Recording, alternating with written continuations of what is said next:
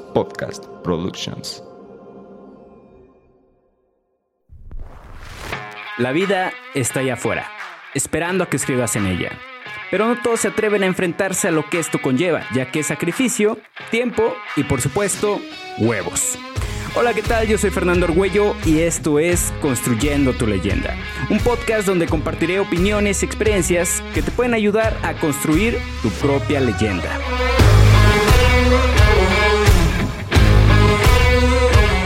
Hola, ¿qué tal? Bienvenidos a un nuevo episodio de Construyendo tu leyenda. Yo soy Fernando Argüello y en este episodio quiero compartirte, bajo mi punto de vista, bajo mi criterio y experiencia, las diferencias que existen entre ser empleado y ser dueño de negocio. ¿Ok? Esto lo quiero hacer por lo siguiente. Eh, yo recuerdo que cuando yo trabajaba y que tengo un camarada que este güey desde siempre decidió emprender, pues muchos de repente decían, no, es que a lo mejor tú tienes mucho dinero, es que a lo mejor pues yo veo que tus negocios van creciendo, quiere decir que te está yendo muy chido, eh, etcétera, etcétera. No muchos comentarios. Ahora que estoy del otro lado de la moneda, digo, ok, Puede ser que sí, pero la realidad es de que la mayor parte de esos ingresos o de esa utilidad, pues hay que reinvertirla, ¿no? Para que el negocio crezca. Por lo tanto, no te quedas con toda esa utilidad. Ajá. Así que bueno, son cosas que ya eh, se entienden después de un rato, pero como lo expliqué en el episodio pasado, no importa si eres uno o eres el otro, lo importante es que te guste y que le eches ganas. Ajá. Te puede ir muy bien en uno y te puede ir muy bien en el otro. Al final de cuentas va a depender, repito, de qué tanto te guste y qué tantas ganas le eches. Y de todas formas, quiero compartirte estas diferencias en una tablita que hice, a mi punto de vista, sobre lo que debe, lo que puede ser en uno y lo que puede ser en otro. Quiero aclarar que no son ventajas ni desventajas, solamente son diferencias, ¿ok? Más que nada para que si tú eh, nunca has emprendido y siempre te ha tocado trabajar en un puesto laboral, pues bueno, entiendas un poquito la otra parte, ¿no? Pero hasta que no la vivas, no la vas a hacer propia. Y si tú eres dueño de negocio y nunca has estado del lado de un empleado, bueno, que también conozcas un poco de ese lado, pero nunca la vas a entender al 100% hasta que no la hagas propia, o sea, hasta que la vivas. Así que vamos a hacer esta mezcla y a ver este, qué información se pueden llevar, ¿no? Espero que les sirva. Así que estas diferencias las dividí en cuatro tipos diferentes. El tiempo, la productividad, la incertidumbre y las finanzas, ¿vale? Y vamos a comenzar por el tiempo. Y en el tiempo, en primer lugar, tenemos lo que es la moneda de cambio. ¿Y qué es la moneda de cambio? Vámonos al concepto literal de una moneda. Eh, una moneda, como bien sabemos, es una pieza de metal a la cual nosotros le asignamos un valor económico y esa la podemos intercambiar por otro bien o por otro valor, ¿ok? No es muy diferente a lo que es la moneda de cambio en este tema. Ajá. En este tema la moneda de cambio es aquello a lo que tú le asignas valor o aquello que representa un valor para ti y que lo puedes intercambiar por otro bien o por otro valor. Ajá. Existen múltiples monedas de cambio y cada moneda de cambio es distinta para cada persona. Ajá. Va a haber personas que, bueno, para empezar, todo el mundo contamos con una moneda de cambio que es la más importante para todos nosotros, que es el tiempo, porque el tiempo lo podemos intercambiar por múltiples cosas, entre ellas dinero. Ajá. Pero también está tu conocimiento. Tu conocimiento tú lo puedes intercambiar por dinero. También está, por ejemplo, este, aquí es donde entendí algo muy importante. Es más, no me voy a meter en ese tema ahorita porque el siguiente episodio va a ser de moneda de cambio en específicamente. Pero vamos a comenzar con lo que les acabo de comentar, de que una de ellas es el tiempo y es el conocimiento. Ajá. En el caso de un empleado, lo que hace es intercambiar esas dos monedas de cambio por otra moneda de cambio que es la financiera, ajá, la económica. Tú intercambias tu tiempo y tus conocimientos por un sueldo. ¿Qué quiere decir? Que tú, que la empresa te asigna ciertas horas laborales y en esas horas laborales, una, tú estás yendo, estás aportando tu tiempo y además en esas horas laborales tú estás también poniendo tu tiempo, ¿no? Le metes maceta para resolución de problemas, etc. Y a cambio la empresa te da tu salario. Ese es en el caso del empleado. Pero en el mismo caso del empleado hay muchas veces que se da, y aquí es donde entendí el por qué las empresas suelen dar muchas prestaciones, y es que, por ejemplo, me tocó en algunos casos en los cuales hasta te apoyan con maestrías, te apoyan con ciertas cosas, ¿no? Te intercambian una por otra. Ajá. Una por otra. Yo recuerdo que cuando nosotros nos movieron a Querétaro, nos daban un bono, pero con la condición de quedarnos mínimo dos años en la empresa. Una por otras. Ajá, son monedas de cambio. Y cuando tú aprendes cuáles son tus monedas de cambio, vas a poder jugar mejor esas cartas. Ahora, como dueño de un negocio, las monedas de cambio vienen siendo las mismas que alguien que es un empleado, simplemente es cómo juegas esas cartas, ¿no? En el caso de un dueño de negocio, por ejemplo, puede intercambiar su tiempo y dinero por tiempo y dinero. Ajá. Eh, y también por calidad de vida, etcétera, por muchas cosas, ¿no? Monedas de cambio hay múltiples. Pero vamos a quedarnos en cómo es que un dueño de negocio intercambia tiempo y dinero por tiempo y dinero.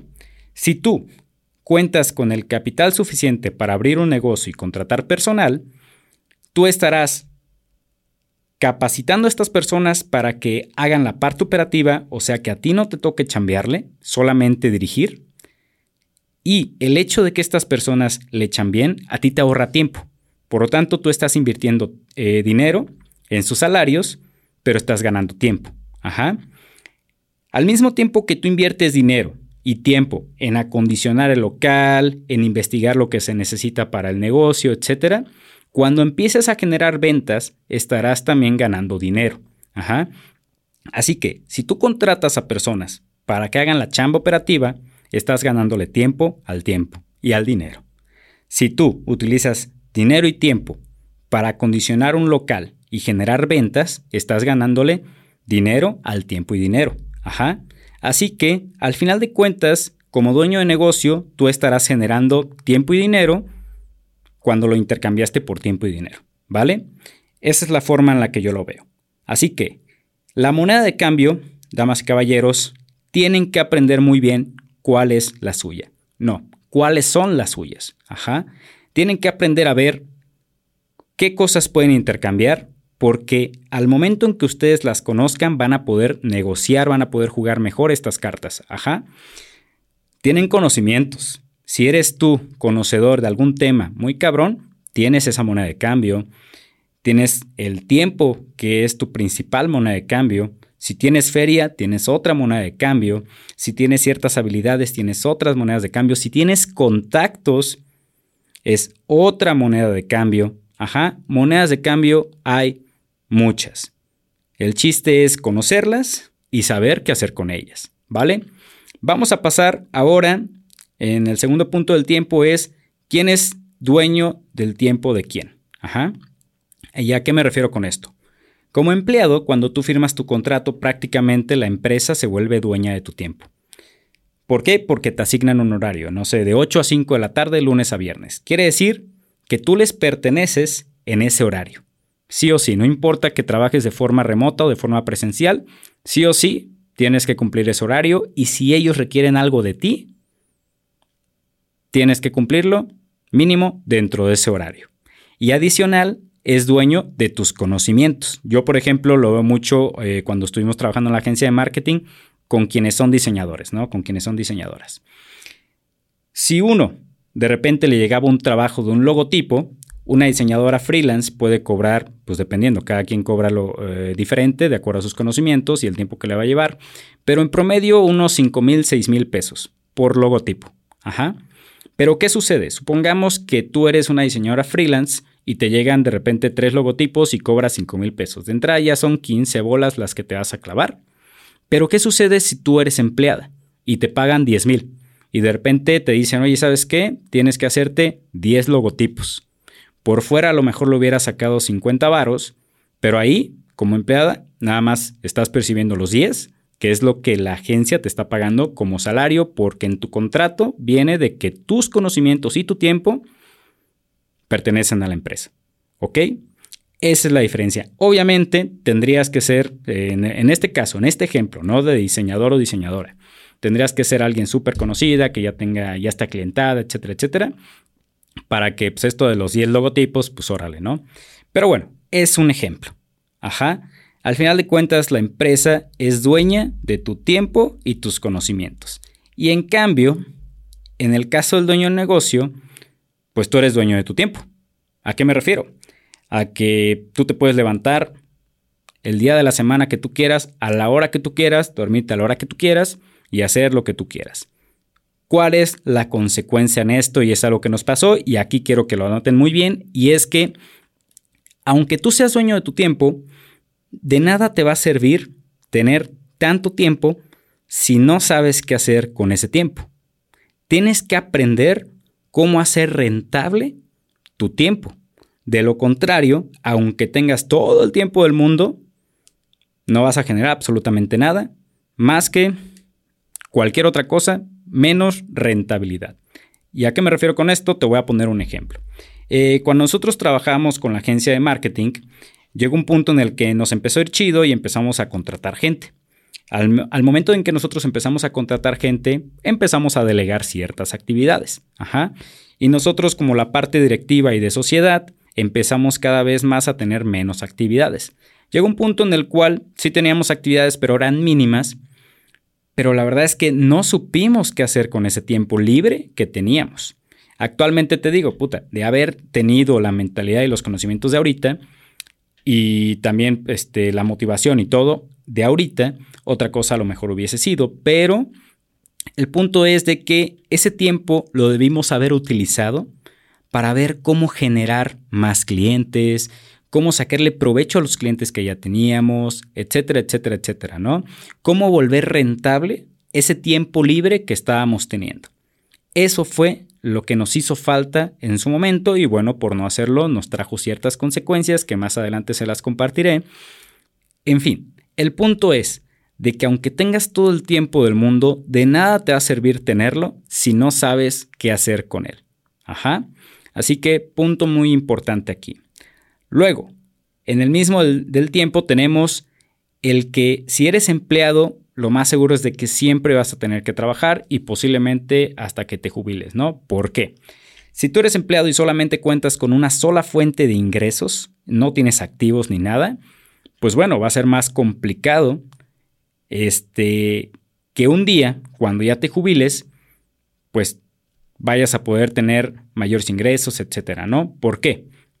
Por el hecho de que a lo mejor tú puedes ser alguien que ya compró su casa, pero si no tienes la mentalidad de, ok, la compro, me voy a un lugar donde la renta sea más barata y esta casa de acá la rento más cara de lo que pago la renta acá. De esta forma, esta casa paga mi renta y adicional estoy sacando una ganancia más mi sueldo. Mientras no tengas como tal a lo mejor esta mentalidad, siempre vas a depender de una sola fuente de ingresos y el día que te haga falta, de lo único que vas a depender es de lo que tengas acumulado, pero eso acumulado va a empezar a descender mientras no veas que puedes generar. ¿Ok? Así que posiblemente llegues hasta tus 60, 65 años, siempre dependiendo de un sueldo. En cambio, como dueño de negocio, va a llegar un punto en el cual tú ya no vas a tener que chambearle ni madres. ¿Por qué?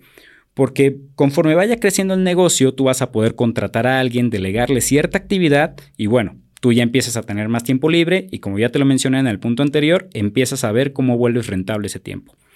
Crece más el negocio, contratas a más personas, delegas más actividades y con ese tiempo libre empiezas a ver cómo lo vuelves todavía más rentable. Y va a llegar un punto en el cual tu negocio a lo mejor ya crece lo, lo suficiente que hasta contratas a alguien ya de gerente o alguien que ya se encargue de hacer toda la parte que a ti te quitaba un chingo de cuestión mental y que ahora se encargue esta persona y tú ahora ves nada más hacia dónde vas a crecer el negocio. Ajá. Poco a poco tú te vas a ir despegando del negocio. Eh, les recomiendo el libro de Richard Branson, la neta está muy chido y prácticamente este güey, si más o menos lee su biografía, este vato ya lo único que hace es eh, tener juntas con todos sus gerentes, con todos sus socios, desde su isla privada. O sea, el vato ya lo único que hace es eh, gestionar, tener la visión, dirigir, lo que quieras, pero él ya cómodamente desde otro punto que no es necesariamente estar operando o estar ahí presencialmente en los negocios, ¿ok? Este, y a largo plazo, obviamente, tú te sales de un negocio, abres otro, te sales ese negocio, abres otro, te sales ese negocio, abres otro, y vas a contar con múltiples fuentes de ingreso. Por lo tanto, el día de mañana que ya tengas una edad más avanzada, pues no te vas a preocupar mucho porque hay varias fuentes de ingreso que te van a estar generando pues tu comodidad, ¿no? Tu estilo de vida. Y si uno falla, no hay pedo porque tienes otros ahí que sustentan, ¿no? O que equilibran la balanza. Eso es en cuestión de cuánto tiempo vas a tener que cambiarle. Luego es que va a haber actividades que no te gusten, pero las vas a tener que realizar. Y esto, por ejemplo, en cuestión de un empleado, eh, pues muchas veces vas a tener que hacerlo, ¿no? Pero ¿cuál es la diferencia entre si tú eres dueño de negocio? No significa que como dueño de negocio no va a llegar un punto en el que vas a tener que hacer actividades que la neta no te gusten, pero sí las vas a poder delegar el día de mañana. Y el día de mañana vas a poder delegar otras actividades que tampoco te gusten. Y el día de mañana vas a poder delegar otra actividad que tampoco te, eh, tampoco te gusta. Y así sucesivamente hasta que tú ya te dediques en el negocio a lo que sí te gusta, que a lo mejor es el crecimiento o es la visión o lo que quieras, ¿no? A lo mejor sí te gusta operar y ahí te quedas, pero bueno, contratas a alguien más que haga todo lo demás, ¿no? El punto es de que va a llegar un punto en el cual vas a poder delegar aquellas actividades que no te gustan y como empleado posiblemente hasta que no te vuelvas supervisor o hasta que no te vuelvas gerente, lo vas a poder hacer. Eh, con esto acabamos lo que viene siendo el tiempo. en cuestión de productividad, incertidumbre y finanzas es más corto. En cuestión de productividad, vamos a meterle que es entre que más haces, sueles ganar lo mismo, sueles ganar más. ¿A qué me refiero con esto? Eh, cuando eres empleado, a lo mejor tú tienes asignado un horario, ¿no? 8 a 5 de la tarde y te pagan eh, X cantidad de dinero, ajá, mensual o quincenal, como quieras. A lo mejor tú puedes un día decir, ¿sabes qué? Esta semana me he estado quedando de 8 a 7 de la tarde. Y a lo mejor lo único que van a hacer tus jefes es decirte, no mames, chingón, qué bueno, Fer, qué bueno que te quedaste, muchas gracias por echarle ganas. Eh, toma un termo o toma una taza de regalo, no sé qué por el estilo. Pero al final, tu sueldo quincenal o mensual va a ser el mismo. Ajá.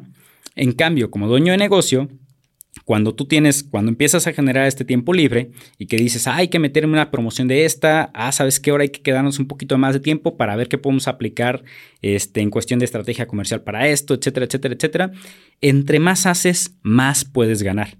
Entre más ganas le eches, más, mejor te puede ir. Ajá. Más ideas puedes generar, más crecimiento puedes tener. Entre más haces, mejor más puedes avanzar. Ajá. Y acá hay un tema muy importante que lo voy a tocar en otro episodio, que hay algo que se llama tracción. Y esto es algo que un camarada un día me lo explicó y que cuando me lo dijo dije, verde, o sea, la neta, esto, puta, todo mundo debería saber lo que es hacer más con menos. Ajá. Pero bueno, eso ya lo veremos en otro episodio porque honestamente funciona bastante bien. Y también en cuestión de productividad tenemos que la parte de los procesos. Cuando tú llegas a una empresa eh, mediano o grande, te vas a encontrar con un lugar que ya tiene procesos establecidos. ¿A qué me refiero? A que a ti te entregan un manual y tú ya sabes que, cuáles son tus actividades y ya sabes qué tienes que hacer, ¿ok? A lo mejor te explican, mira, este es el sistema, tienes que hacerlo así, etcétera, etcétera, te llega esto, haces esto, luego se lo pasas a fulana de tal. Ya hay un proceso establecido. En cambio, cuando tú eres el dueño del negocio y estás comenzando el negocio, va a ser a ti a quien te toque meterle huevos para crear un proceso. Y ese proceso, al igual que las grandes empresas, te va a tocar estarlo modificando constantemente hasta hacerlo más óptimo, hasta que resulte mejor, hasta que a lo mejor acortes tiempos, etc. Ajá. Eh, por ejemplo, incluso en las grandes empresas, ¿no? Cuando yo trabajaba, teníamos toda una línea de procesos, pero también ya era una cuestión muy burocrática.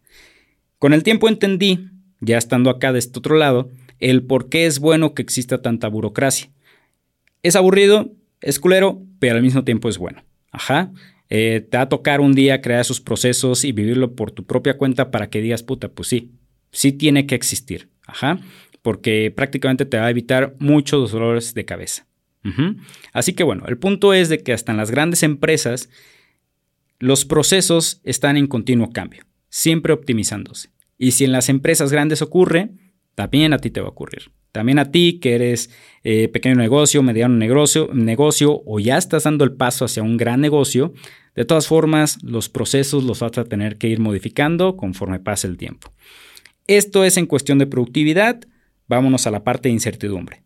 Como empleado vas a tener una mayor tranquilidad económica. ¿Por qué? Porque sabes que tu sueldo va a caer de forma semanal, quincenal o mensual. Sabes que a lo mejor tienes un fondo de ahorro que va a llegar anualmente o cada seis meses, sabes que a lo mejor te van a llegar utilidades o te va a llegar un aguinaldo o una prima vacacional. Ajá. Sabes que a lo mejor la empresa está pagando tu seguro eh, del IMSS, etc.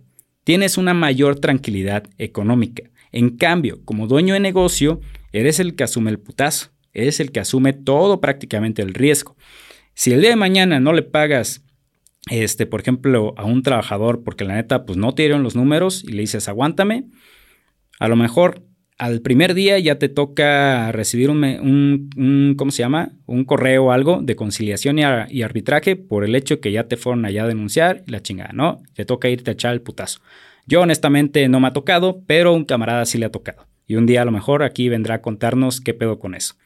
Eh, también, por ejemplo, si el día de mañana hay otra contingencia por COVID, tienes que cerrar, no tienes ingresos, ahí tienes a Cinépolis, ¿no? De que tuvo que cerrar pero aún así tuvo que pagar nóminas. ¿Y cómo pagas tantas nóminas cuando no tienes ingresos? Pero el trabajador sí tiene que andar así de que, güey, no me has pagado, qué pedo. Cuando el que es el dueño de negocio tiene que estar viendo, pues qué pedo, porque ni está pagándole a los empleados, ni se está pagando a sí mismo, tiene otros créditos, etcétera, etcétera, etcétera es quien asume el mayor madrazo, ¿no? Eh, yo recuerdo que en determinado momento, también cuando yo trabajaba y empezó lo de COVID, nos redujeron, eh, creo que fue un 10% el sueldo. Y a lo mejor eh, no lo puedo entender al 100% porque no lo he vivido en carne propia, pero a lo mejor quienes tienen hijos o quienes, quienes tienen familia o están pagando una casa, a lo mejor sí les representaba ese 10%, ¿no? No fue mi caso. Pero, por ejemplo, eh, ahora que he tenido la oportunidad de platicar con personas que se vieron afectadas por el COVID, ahora sí digo, puta, pues es que, o sea, no te puedes poner del lado de uno ni del lado del otro. Más bien, a lo mejor lo que hace falta es mayor comunicación y entendimiento, porque a pesar de que uno le explica a los empleados, oye, es que esto y esto y esto, pues obviamente cada quien ve por sus intereses y al ver cada quien por sus intereses nos cuesta tener empatía. Ajá. Así que a lo mejor lo que hace falta es mayor comunicación, mayor este, empatía, eh, entendimiento de intereses, etcétera, etcétera, etcétera. Y aún así creo que va a estar muy complicado lograrlo. Pero bueno, eso es en cuestión de incertidumbre económica. Y ahora eh, viene la parte también en cuestión económica, pero por ejemplo como empleado si te corren, buscas un trabajo y ahí hasta que encuentras, ¿no? Veo que hoy en día está muy complicado tener trabajo, pero prácticamente si te corren o si te quedas sin empleo, buscas otro. Ajá. En cambio, eh, como dueño de negocio, si todo tu dinero lo invertiste en el negocio, pues bueno, si quiebra, te quedaste sin tu feria, porque hay que finiquitar a las personas, este, pues hay que vender las cosas, o sea, te quedas sin gran parte de tu patrimonio. Ajá. Eh, este mismo camarada me dice, pues todo mi dinero está prácticamente en los negocios. Pero bueno, pues la ventaja es diversificarse, ¿no? Ahí está la clave. Pero al final de cuentas, cuando quiebra un dueño de negocio, prácticamente está perdiendo gran parte de su patrimonio, ¿vale? Y por último tenemos el tema de las finanzas. Y como empleado neta aquí es una chulada porque es algo de lo cual nunca me tuve que preocupar hasta que no ya estuve en una cuestión fiscal.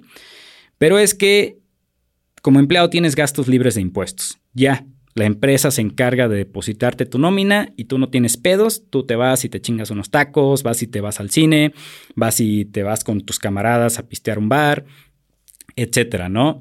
Vas y te compras ropa, de todo. No tienes pedos por realizar gastos. En cambio, como dueño de negocio, tienes más pedos. ¿A qué me refiero? Por ejemplo, si a mí el 100% del capital que me entrara, me entrara fiscal, o sea, de que yo tengo que estar haciendo facturas, si yo de repente con ese dinero voy y me compro unos tacos, el SAT me va a decir, muéstrame tu factura.